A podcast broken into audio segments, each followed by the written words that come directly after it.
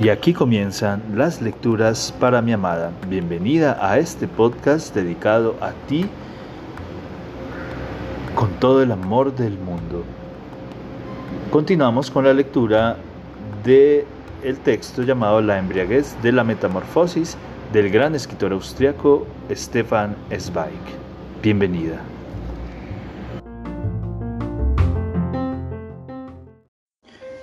Seguimos leyendo La embriaguez de la metamorfosis del gran escritor austriaco Stefan Zweig.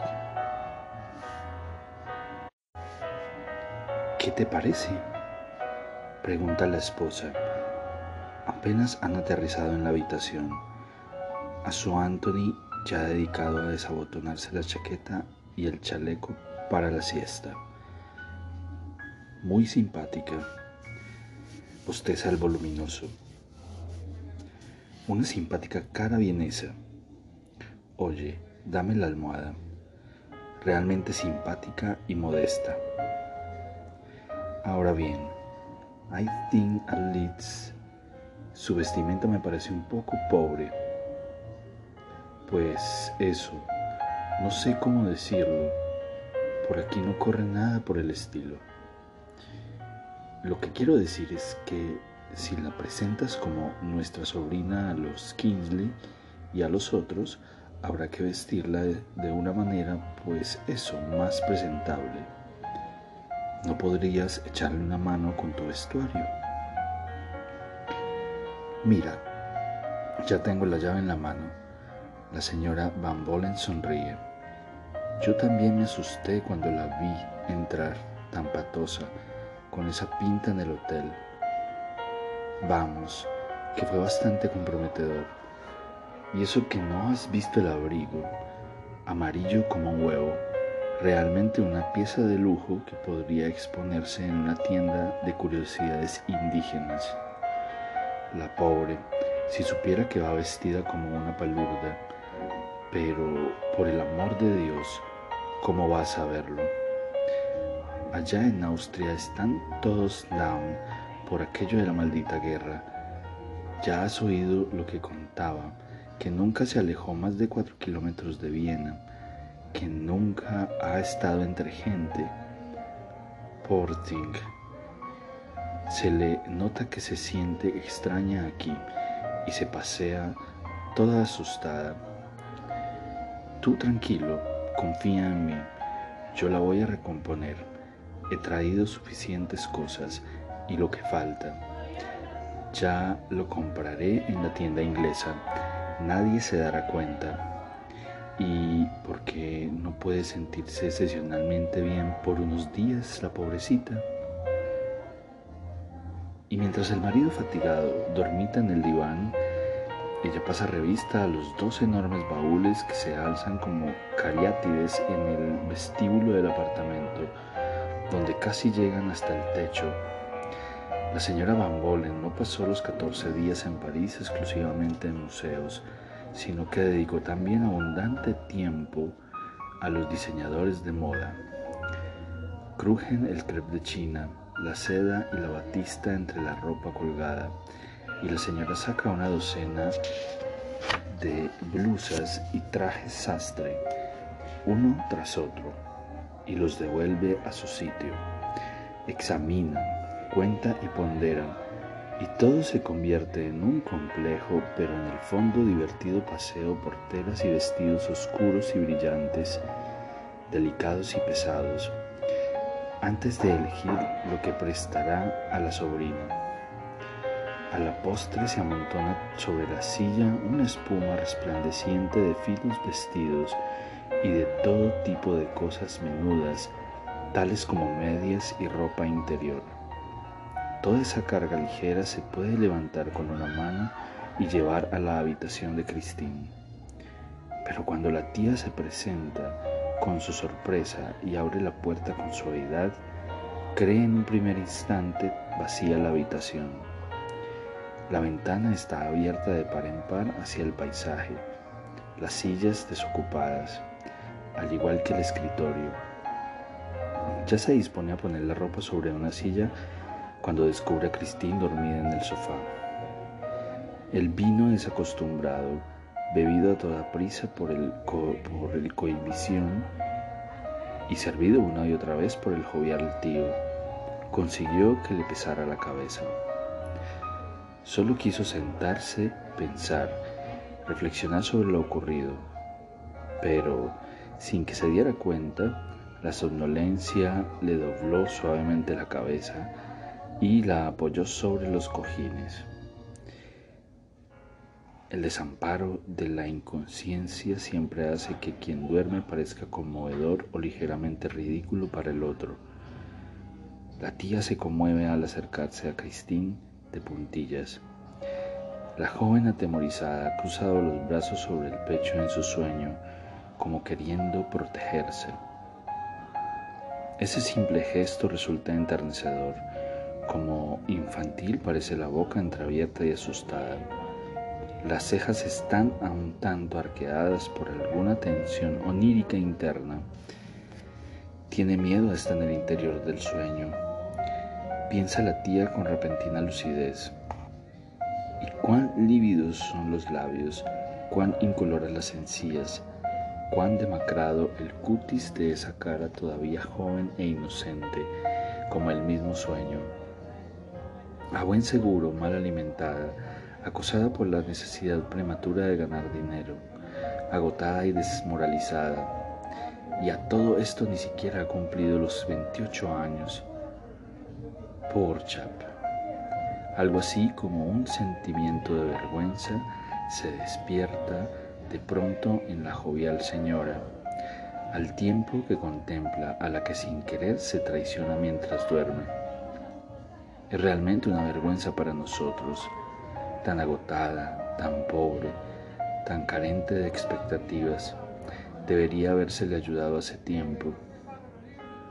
Una mete allá dinero en cientos de asuntos de beneficencia, organiza charities y donativos navideños y la propia hermana, la sangre más próxima, ha sido olvidada en todos estos años a despecho de que un par de cientos de dólares habrían obrado milagros. Podrían haber escrito, claro, podrían habernoslo recordado. Siempre ese orgullo del pobre, esa actitud reacia a pedir. Es una suerte que al menos se pueda echar una mano ahora y dar una alegría a esta niña pálida y silenciosa. Conmovida, ni ella sabe por qué, contempla una y otra vez ese perfil extraño y soñador. ¿Será la propia imagen que emerge del espejo de la infancia o el repentino recuerdo de una antigua fotografía de la madre, aquella que en un marco delgado y dorado colgaba sobre su cama infantil? O una mirada retrospectiva sobre la sensación de abandono que vivió en aquella pensión de Nueva York. Sea como fuere, un sentimiento de ternura se apodera de repente de esa mujer ya próxima a la vejez. Con cariño, con suavidad, acaricia el pelo rubio y vivo de la durmiente. Christine se despierta sobresaltada por los cuidados que dedica a su madre está acostumbrada a estar lista al más ligero contacto. Tan tarde balbucea consciente de su culpa. El eterno temor de los empleados a llegar tarde se introduce desde hace años en su sueño y se incorpora de un salto el primer toque del despertador. Y la primera Mirada siempre pregunta al reloj, ¿llegaré tarde? El primer sentimiento del día es el miedo a haber incumplido un deber. Pero, niña, ¿por qué te estremeces enseguida? La tranquiliza la tía. Aquí hay tiempo en raciones dobles. Una ni siquiera sabe qué hacer con él. Quédate tranquilamente si aún te sientes cansada. Dios sabe que no pretendo molestarte. Solo te he traído unos vestidos para que te los mires pues a lo mejor te hace ilusión ponerte uno u otro aquí arriba. He traído tantos de París que lo único que hacen es atestarme el armario, o sea que pensé que lo mejor será que uses uno u otro en mi lugar. Christine siente que el rubor le arte hasta dentro de la blusa. Con que sí, con que se dieron cuenta enseguida a primera vista de que su pobreza era una vergüenza para ellos. A buen seguro que el tío y la tía sienten bochorno por culpa de ella. Sin embargo, con qué ternura quiere la tía ayudar, cómo encubre las limosnas, cómo se esfuerza por no hacerle daño. Pero, ¿cómo voy a llevar yo tus vestidos, tía? Tartamudea ella. Son demasiado valiosos para mí. Tonterías, seguro te van mejor a ti que a mí. Anthony de todos modos ya me critica por llevar ropa demasiado juvenil. Le gustaría verme como las tías abuelas de Sandam, envueltas en sedas negras y pesadas hasta la gorguera, bien abotonadas a la manera protestante y rematadas con una cofia blanca almidonada, de madre de familia. O sea que ven y dime cuál prefieres para esta noche. Con un simple gesto, con soltura vuelve a sentarse en la muñeca el ligero ademán de presentación de la maniquí hace tiempo desaparecida. Coge un vestido liviano como una camisa y lo frunce hábilmente sobre el que lleva puesto, de color marfil, como un, con un bordado japonés de flores emite un brillo primaveral en comparación con el siguiente, de seda oscura como la noche, adornado con trémulas llamaradas rojas. El tercero tiene el color verde de un estanque, con venas plateadas en los extremos, y los tres parecen tan encantadores a Christine que ni siquiera se atreve a pensar la posibilidad de desearlos o de poseerlos pues cómo dejar fluir esas exquisiteces lujosas y vulnerables desde sus hombros desprotegidos sin pasar miedo a cada instante, cómo andar y moverse en ese aura de luz y color. No habrá que aprender a llevar tales vestidos. No obstante, es demasiado femenina para no contemplar los deliciosos vestidos con una mirada humilde y al mismo tiempo deseante. Las ventanas de la nariz se tensan excitadas y la mano empieza a temblar de modo extraño porque los dedos ya querrían tantear la tela con ternura y les cuesta dominar la curiosidad. La tía conoce por su experiencia de maniquí sumida en el olvido aquellas miradas deseosas aquella excitación rayana en lo sensual que afecta a toda mujer cuando atisba lujo. Sonríe sin querer al ver las luces de pronto encendidas en las pupilas de la rubia silenciosa, inquietas e indecisas. Van como fuegos fatus de un vestido al otro, y la experimentada sabe que elegirá un vestido y pensará arrepentida en los otros le divierte sobremanera colmar a la fascinada. No hay prisa, te dejaré los tres aquí. Eliges para hoy el que mejor te vaya y mañana te pruebas el otro. También te he traído medias y ropa interior. Ahora solo falta algo bonito y refrescante que te dé un poco de color a las pálidas mejillas si te parece bien, iremos ahora mismo a las tiendas y compraremos cuanto necesitas para tu estancia en Engadina. Pero tía, respira estremecida la asustada. ¿Cómo se me va a ocurrir tal cosa? No puedo hacer tantos gastos. La habitación también es demasiado costosa para mí. Una habitación sencilla me habría bastado. Pero la tía se limita a sonreír y la examina con la mirada. Y luego, niña, declara en tono dictatorial, te llevaré a nuestra artista del embellecimiento para que te retoque un poco. Una coleta como la tuya solo la llevan los indios en nuestro país. Ya verás cómo sentirás más libre la cabeza cuando la melena no te caiga en la nuca. No, nada de réplicas, que yo sé más de esto. Tú déjame y no te preocupes. Y ahora prepárate, que tenemos tiempo de sobra, porque Anthony está en su partida de póker de la tarde y a la noche te presentaremos totalmente recompuesta. Vamos, niña. En la gran tienda de ropa deportiva, enseguida salen sumando las cajas de los estantes. Se elige un jersey a cuadros parecidos a los de un tablero de ajedrez, un cinturón de gamuza que ajusta al talle, un par de sólidos zapatos de color de ciervo con olor a nuevo, una gorra, unas medias deportivas bien ceñidas y toda suerte de freuslerías. A cambio, Christine puede quitarse en el vestidor la blusa odiada cual si fuese una corteza sucia, y la pobreza traída se guarda y queda invisible en una caja de cartón. Siente un extraño alivio al ver desaparecer esas cosas repugnantes, como si su propio miedo se escondiera para siempre en aquel paquete. En otra tienda se añaden un par de zapatos de noche, un pañuelo de seda ligero, y fulente y otros objetos igualmente mágicos.